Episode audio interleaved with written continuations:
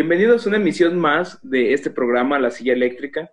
Eh, en esta ocasión, pues nos acompañan eh, tres compañeros de la carrera de Ciencias Políticas y con mucho gusto, este, pues les presento a Ceci Ávila, este, de igual, compañera de la carrera de Ciencias Políticas, eh, Saraí Lozano, de igual, este, de la carrera de Ciencias Políticas, y Cecilia Saldívar, pues todo de la carrera de Ciencias Políticas también.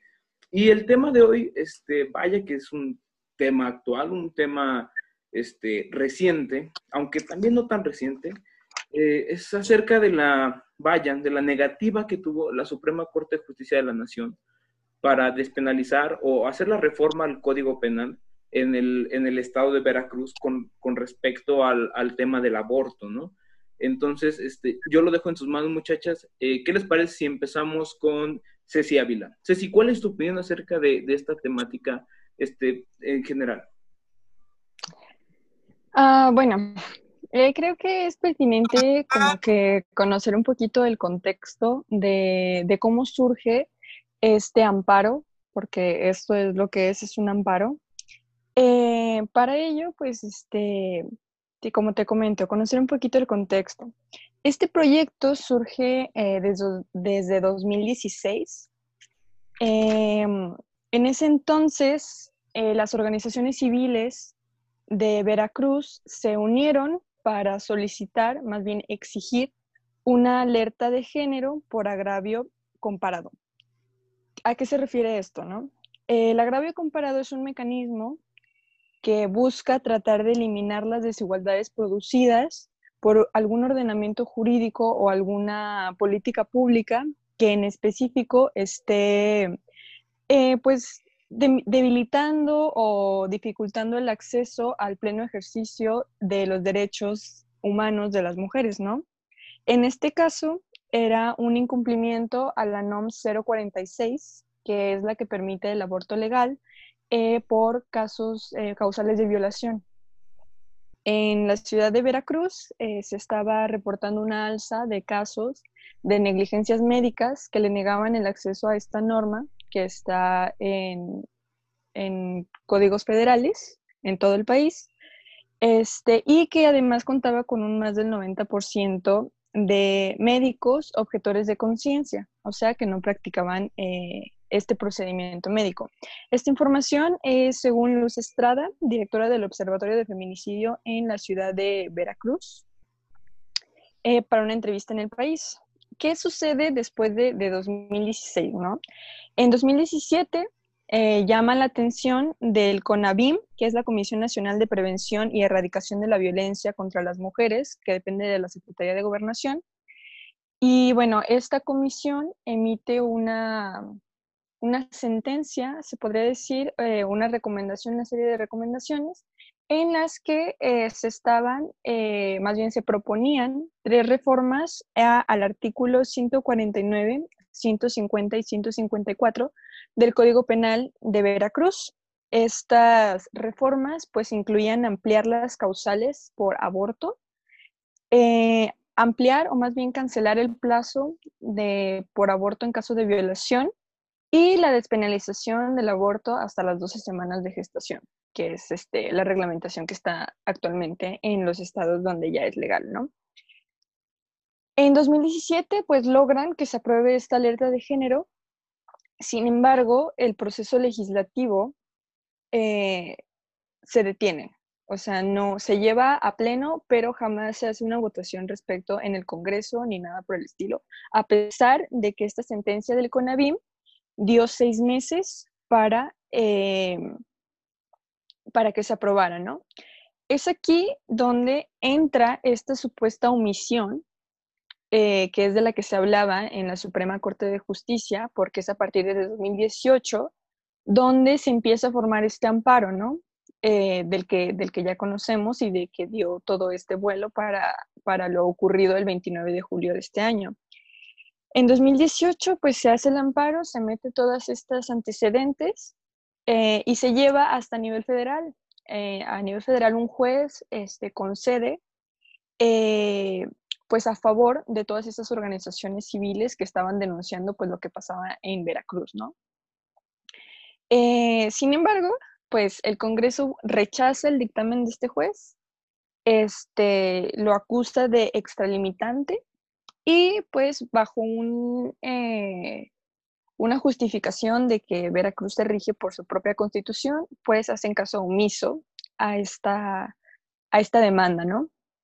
Y bueno, eh, ¿qué nos da como resultado? Pues la intervención de la Suprema Corte de Justicia, que como ya vimos, pues dio resultados negativos también a esta, a, esta demanda. Pero eh, siento que algo muy importante que debemos tomar en cuenta es que se rechazó en forma, no de fondo, ¿no? Se rechazó por cuestiones de tecnicidad jurídica, este, se rechazó porque no cumplía los requerimientos necesarios este, para tomarse en cuenta y ya empezar a estudiar el fondo. Entonces yo siento que, pues ahora sí que quedó como en, un, ah, en una decisión algo parca, o sea, ni, ni fue eh, perjudicante para nuestros derechos, pero tampoco se logró un avance, ¿no? Y además no es como de que esté ya negado para siempre eh, el acceso a esta discusión, ¿no? Es una discusión que se va a tener en algún momento más adelante, este, y esperemos que ahora sí ya sea con eh, bastantes argumentos, con, no sé, estudios, algo, una, una discusión más informada, una discusión jurídicamente responsable, pero que también pues se llegue a un acuerdo que garantice el pleno ejercicio de nuestros derechos reproductivos. Entonces, pues yo pues me encuentro algo eh, no tan apagada de, de, ánimo con respecto a este tema. Pienso que todavía se puede llegar a resultados favorables. Bueno, muchísimas gracias. Y, y pues como, o sea, es, es, importante conocer todo el contexto que rodea esta decisión, ¿no? Este, acerca de que pues, era un amparo y, y, sobre todo de que pues, se trató en esto de, la forma y no del fondo. Eh, Saraí, ¿cuál es tu opinión acerca de, esta situación? Bueno, para ser honesta, yo cuando empecé a ver todo el revuelo en redes sociales, no tenía ni idea de dónde había salido, entonces agradezco que sí haya puesto todo el contexto, porque aunque busqué en, en, noticias de dónde había salido o hasta en páginas de organizaciones feministas, no, la encontré, no encontré en sí de dónde había salido. Después me puse a ver la, la sesión que se tuvo, la sesión, porque la transmiten por YouTube.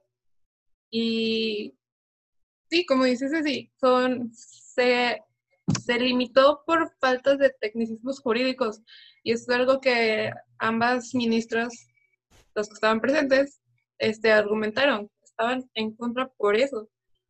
Pero es, es algo que me causa cierto conflicto el hecho de que se tenga que detener tanto una situación en términos de derechos humanos por tantos tecnicismos jurídicos y sé que son a veces necesarios. Pero algo que me, resulta muy, muy raro es el hecho de que todos los ministros tenían la misma, votaron en contra, excepto por el presidente ministro, por tecnicismos.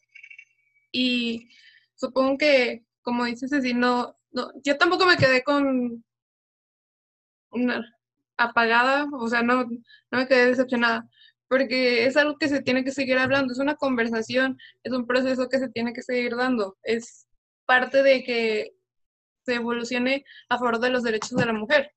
Este, y también me, me, me gustó el punto que dio el presidente ministro, que no recuerdo el nombre, que dice que la omisión legislativa por la cual estaban argumentando los demás ministros, estar en contra, sí, es una admisión legislativa, pero es una admisión legislativa que también se puede dar por falta de derogar indirectamente situaciones y derechos para que se pueda formar bien este la, la ley.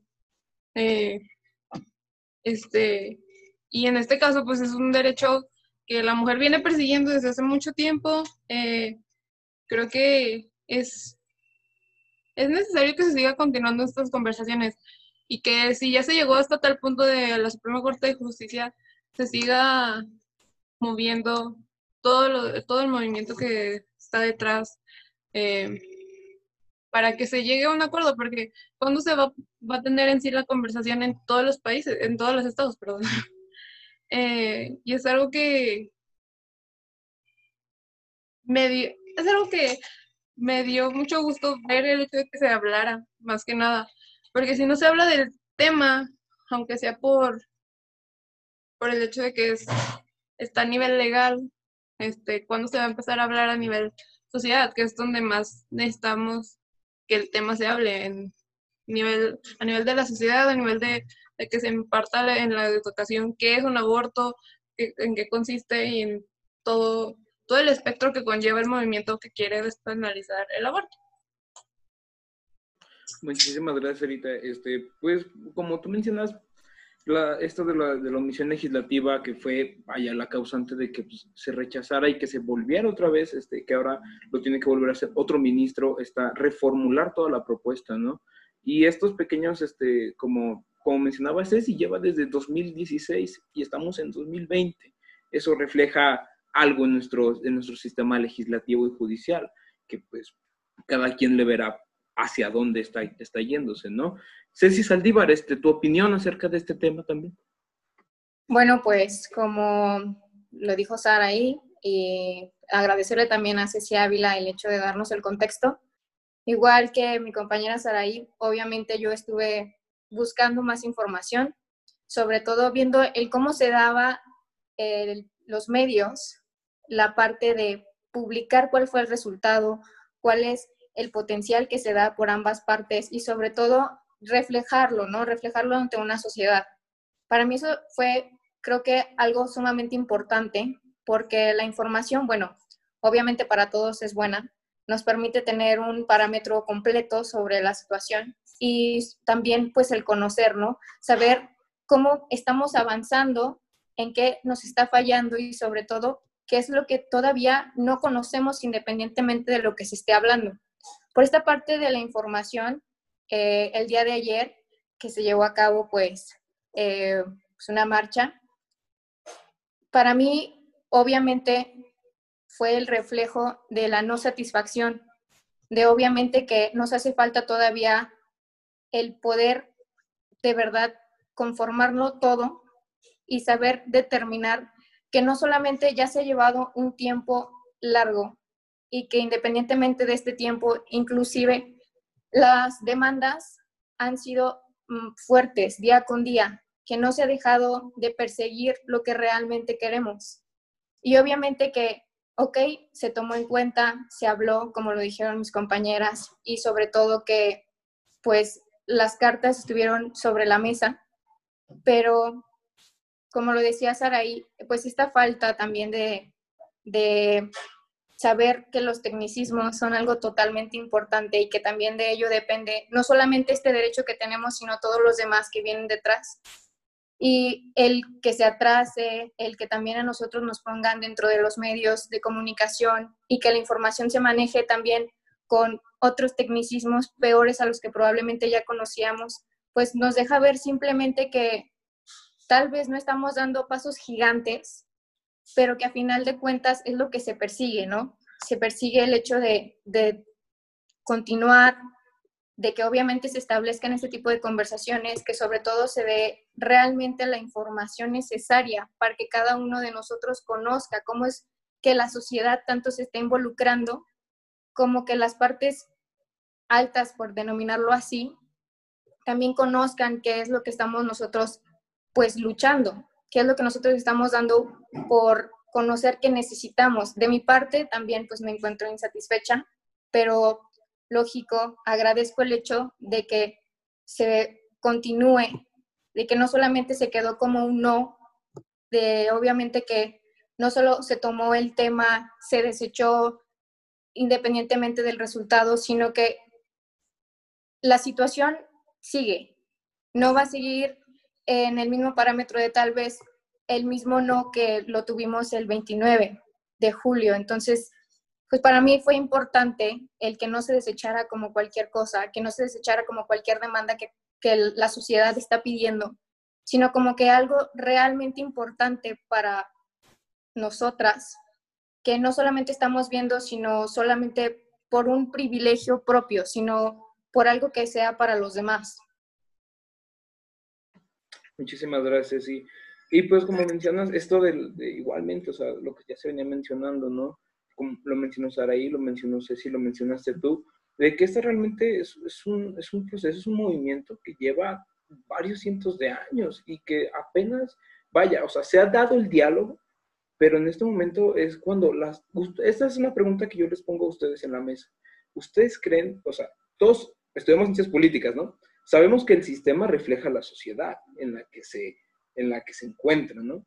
Y sin embargo el sistema, como lo mencionaron, nos, nos pone términos complejos, nos pone este, varios, una temporalidad bastante larga para temas que son derechos humanos y que quieras o no tienen que eh, combatirse y tienen que, eh, más que nada, legislar acerca de eso. Ahora, ¿ustedes creen que el sistema, la sociedad mexicana actualmente está preparada, ya vimos que está preparada para este diálogo de una manera no tan informada, pero está, vaya, ya se dio la apertura a ese diálogo, ¿no? Pero ahora, ¿ustedes creen que está preparada la sociedad mexicana, la, vaya, la, el, el, poder legislativo mexicano para poder este, hacer un cambio hoy en día? Eh, vamos con Saray.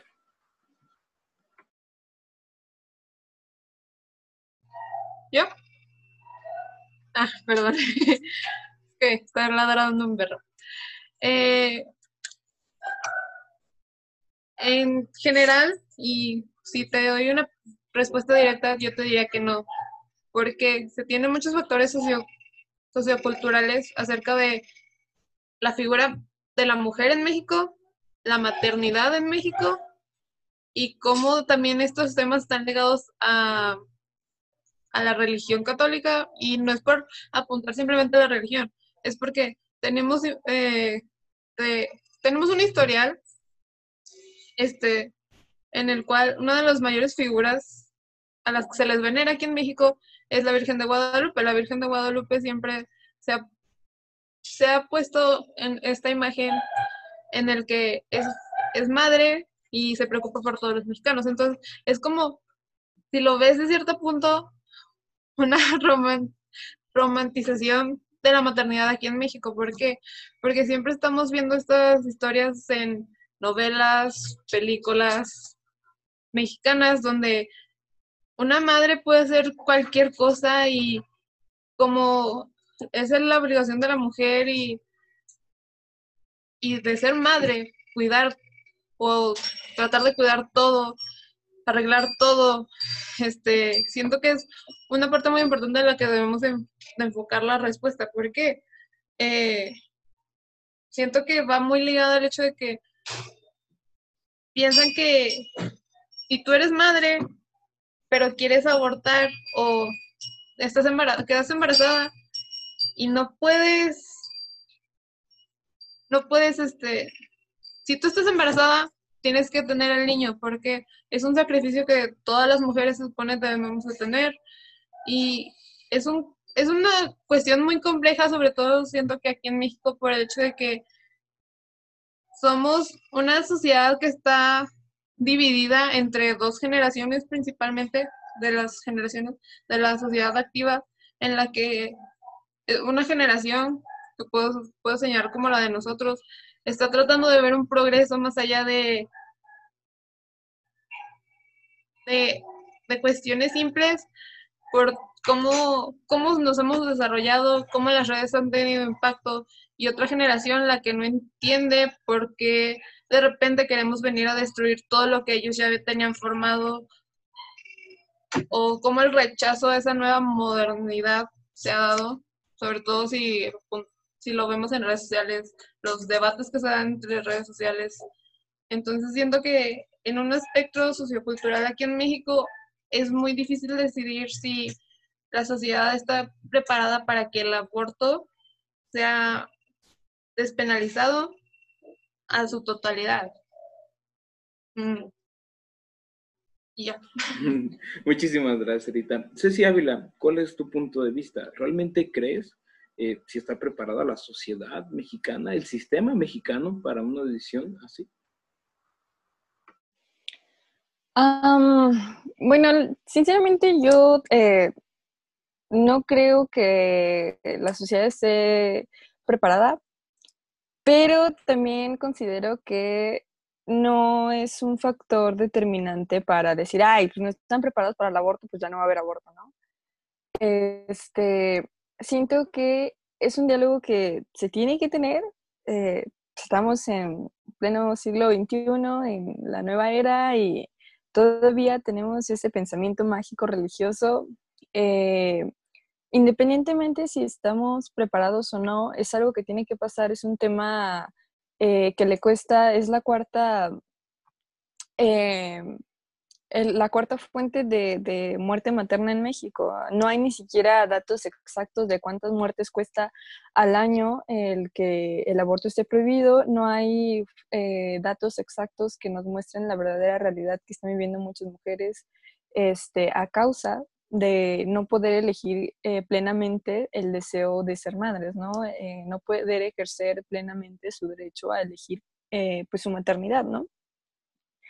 Eh, esto es un tema de salud pública, de derechos humanos y de justicia social, ¿no? O sea, son las tres vertientes que eh, nos deben de, guiar en este proceso para eh, la despenalización del aborto. Entonces siento que es completamente indiferente si la sociedad está preparada, si el gobierno está preparado, si los magistrados y quien sea, ¿no? O sea, siento que es algo necesario, es algo eh, urgente en la agenda feminista y en general en la vida de las mujeres, ¿no? El aborto legal, seguro y gratuito es una necesidad para las mujeres mexicanas y no solamente para las mexicanas, para las mujeres en el mundo. Y pues esa es más que nada mi opinión. No, pues muchísimas gracias y este, pues tienes razón, o sea, los cambios llegan, estemos preparados o no, ¿verdad? Y, y eso es lo, importante, eso es lo impactante de los cambios, de que de alguna u otra manera llegan. Y bueno, Ceci Saldívar, tu opinión acerca de este tema. Bueno, pues eh, la pregunta me impresionó en, en la palabra preparados. Honestamente fue como un ¿por qué no estarlo? Si se tiene el conocimiento de alguna inconformidad. Entonces, partimos desde ese hecho. Si nosotros entendemos el que no hay en cierto momento eh, la comodidad de poder decir nosotros el sí o el no y el obviamente tomar acciones dentro y que esto no se quede solamente en un círculo pequeño, sino que ya se lleve a una cuestión nacional, obviamente que se tenga el conocimiento de de que ya no solamente una mujer se lo está hablando dos, tres, sino más de mil, y que se, todavía se cuestione el estar preparados. Eh, ¿Por qué tendríamos que cuestionarnos el estar preparados? Si desde el momento en el que se está hablando es porque lo estamos. Entonces, algo que, que a mí sí me resulta no conveniente dentro, pues obviamente de esa pregunta es el por qué prepararse, el prepararse porque si, si en determinado momento nosotros sabemos que podemos hacerlo, que obviamente tenemos los mecanismos suficientes, que podemos llevar a cabo este diálogo sin tener cualquier otro eh, problema de base, sino tomarlo como lo que es, ¿no?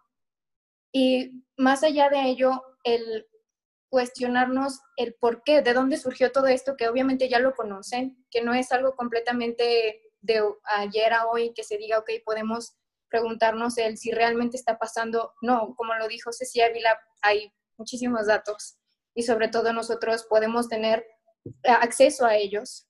Y el por qué estar preparado sí resulta un, pues, un problema grande, ¿no? Obviamente el, el por qué tienes que prepararte para algo de lo que ya se tiene conocimiento, para algo que sí existe, que lo estás viendo, que lógico ya lleva un resultado más grande, que tiene un impacto todavía que no se quedó en algo mínimo. A eso es a lo que me refiero. Entonces, el prepararse, ¿cuánto tiempo les ha llevado prepararse? Así de simple. ¿Cuánto tiempo les ha llevado tomar la situación, tenerla presente y el seguir diciendo, no, todavía nos falta prepararnos, todavía falta, obviamente, eh, tener más conocimiento. ¿Cuánto tiempo es la pregunta realmente que, que probablemente yo me plantearía sobre la preparación. ¿Cuánto tiempo creen que sería para ellos la mejor para decir, ya estamos preparados, ya, ya estamos preparados en, en poder, tal vez no sé si ese sea pues la situación, ¿no? En tener argumentos suficientes. Si para ellos resulta el hecho de estar preparados es tener argumentos. Entonces, eso es algo que para mí sí resulta pues muy alarmante, ¿no? El estar, el decir prepararnos, porque pues prepararnos si realmente eso ya pues está, valga, váyalo, pues se tiene que decir así, pues en boca de todos, ¿no? No es algo que a final de cuentas se tenga ahí en un cuarto encerrado o algo que pues no podamos verlo tanto en nuestros teléfonos, en, en un periódico. Entonces, si nos vamos a la cuestión de la sociedad, del estar preparados, obviamente lo estamos. Es por eso que, lógico, salimos a las calles, estamos usando nuestra voz, estamos usando todos los medios que tenemos a nuestro favor para poder dar en cuenta qué es lo que queremos y qué es lo que necesitamos. Y sobre todo que no solamente lo estamos viendo desde nuestra perspectiva, Ok, sí, eh, muchísimas gracias. Eh, bueno, al parecer eh, se desconectó Ceci Ávila, este, pero bueno, vamos a unas conclusiones. ahorita se conecta. ¿Cuál sería, bueno, les explico la dinámica rápidamente de, la silla eléctrica. En este momento que no se encuentran ustedes dos. Y bueno, la dinámica es la siguiente. Este, vaya, imagínense que tienen una silla eléctrica, tenemos una figura en este caso, pues, la figura sería la Suprema Corte de la Justicia de la Nación, que votó en, vaya, que se votó no, eh, en contra en, en, la, en el fondo, pero sí en la forma. Entonces, ¿cuál sería su punto de vista? ¿Se va la silla eléctrica? ¿No se va la silla eléctrica? ¿Y por qué? Eh, Saray. Este. Es es muy baja la respuesta que te puedo dar, porque siento que el presidente ministro dio una explicación muy buena del por qué no debería de rechazarse el amparo, pero pues obviamente son circunstancias que van más allá de lo que las, cada ministro opine. Eh, entonces, la verdad, en este caso, yo sí lo pondría en silla eléctrica, porque Entiendo, como dije antes, todos los modismos y tecnicismos judiciales, judiciales, perdón, pero es creo que ya, ya va siendo hora de que todo el nivel federal, todos los congresos estatales vayan entendiendo que es una necesidad por derecho de la salud de la mujer, porque es un problema que va con trastornos, este, con, con, con trasfondo, perdón, este, este, socioeconómicos y porque es ya también tiempo de que por fin tengamos una victoria en un país donde no nos no se nos protege a las mujeres en general. Todo. Bueno, muchísimas gracias, Entonces, así, directamente. ¿Sí? ¿No? ¿Se va? Se va. Muy bien. Este, Ceci, eh, Ceci Ávila, rápidamente en el momento que este, pues, te desconectaste, les expliqué cómo funcionaba un poquito la dinámica, ¿no? De la silla eléctrica. En este caso, pues, vaya, la silla eléctrica se va a la Suprema Corte de Justicia de la Nación. Este, y depende de ti, sí, no, y por qué tu decisión de mandarla o no mandarla a la silla eléctrica. Ay, bueno, como te comentaba hace un momento, pues estoy como en un, no sé, como en un tanto en neutralidad, porque sí estoy eh, un tanto a favor, porque creo que no se le dio la, eh, la importancia, no se dio el debate debido. Este, por esa parte yo diría que sí, que sí a la silla eléctrica, pero por otro lado diría que no, porque eh, pues aún nos la deben, ¿no? Siento que no podemos tanto eh, decir, ay, sí, eh, porque no se dio un debate consciente ni responsable ni tampoco pues a fondo, ¿no? entonces, pues, ah, bueno, yo creo que me voy a ir por el sí. y ya. Va, pues. Bueno, pues tenemos dos sí y falta Este, Ceci, Ceci Saldívar, sí, no, ¿por qué? Bueno, yo también me encuentro, me encuentro en esta cuestión de qué va a pasar. Eh, lógico sería un sí, porque volviendo a la pregunta anterior, el, la preparación, o sea, de verdad el tiempo que se han tomado para prepararse, entonces, ¿en dónde queda?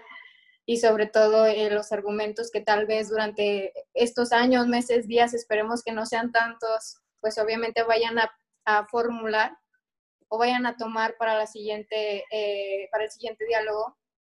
Obviamente eso sería por mi parte, pues en ese sentido un sí, ya que pues siento que es un tanto deficiente, ¿no? El, el poder determinar algo, el poder dejar en claro bajo qué cuestionamientos obviamente se está poniendo el tema, bajo qué situación, bajo qué acciones. Entonces, por mi parte, en ese sentido sería un sí, sin embargo, eh, como lo han dicho mis compañeras, el tema todavía quedó pausado y sobre todo, pues obviamente esperar a que se dé el resultado final. Eh, vuelvo a cuánto tiempo van a tomarse para darlo así en el sí o no y sobre todo el sí, ok, si se recibe por su parte uno, pues que quede claro que la lucha no se va a quedar en un no, ¿no? Sino que va a continuar el hecho de que nosotros vamos a seguir luchando para que todos tengamos el, el mismo privilegio, para que todos podamos tener la libertad de, de decidir. Pero, pues, si tomamos todas esas partes, yo diría que, aunque de todos modos el tema esté abierto y que muy probablemente vaya a tomar tiempo el hecho de que lo vuelvan a discutir, pues es un lógico que sí, necesitamos mayor eficiencia en nuestros, pues, en, nuestros, en nuestras autoridades, ¿no? Y sobre todo, pues también que, que todos reconozcan el parámetro como es, no que solamente tengan ya su base personal, tal vez el familiar, el de una sociedad mínima, sino que realmente se vea como lo que es y se lleve a cabo en el diálogo sin ninguna censura, simplemente que se hable de, del principio a fin y que tomen una decisión completamente lógica, que se tome en cuenta el por qué lo estamos haciendo. Y de mi parte es un sí. Bueno, pues eh, por unanimidad se fue la Suprema Corte de Justicia de la Nación a la silla eléctrica, está siendo electrocutada en este momento. Y bueno, este, eh, esta conversación pues nos dejó, eh, vaya, remarcamos varios puntos acerca de, de, este tema, varios puntos demasiado importantes acerca de, pues de la lucha que se está llevando a cabo actualmente y que como decía eh, Ceci Saldívar, no es una cuestión de que estemos preparados o no, sino es que ya está sucediendo ya este, está sucediendo, así de simple. Entonces, este, bueno, esta fue una emisión más del programa de la silla eléctrica. Este, véanos en Facebook, bueno, aquí en YouTube y escúchenos en Spotify. Eh, déjenos sus comentarios y bueno, pues, nos vemos la próxima. Hasta luego.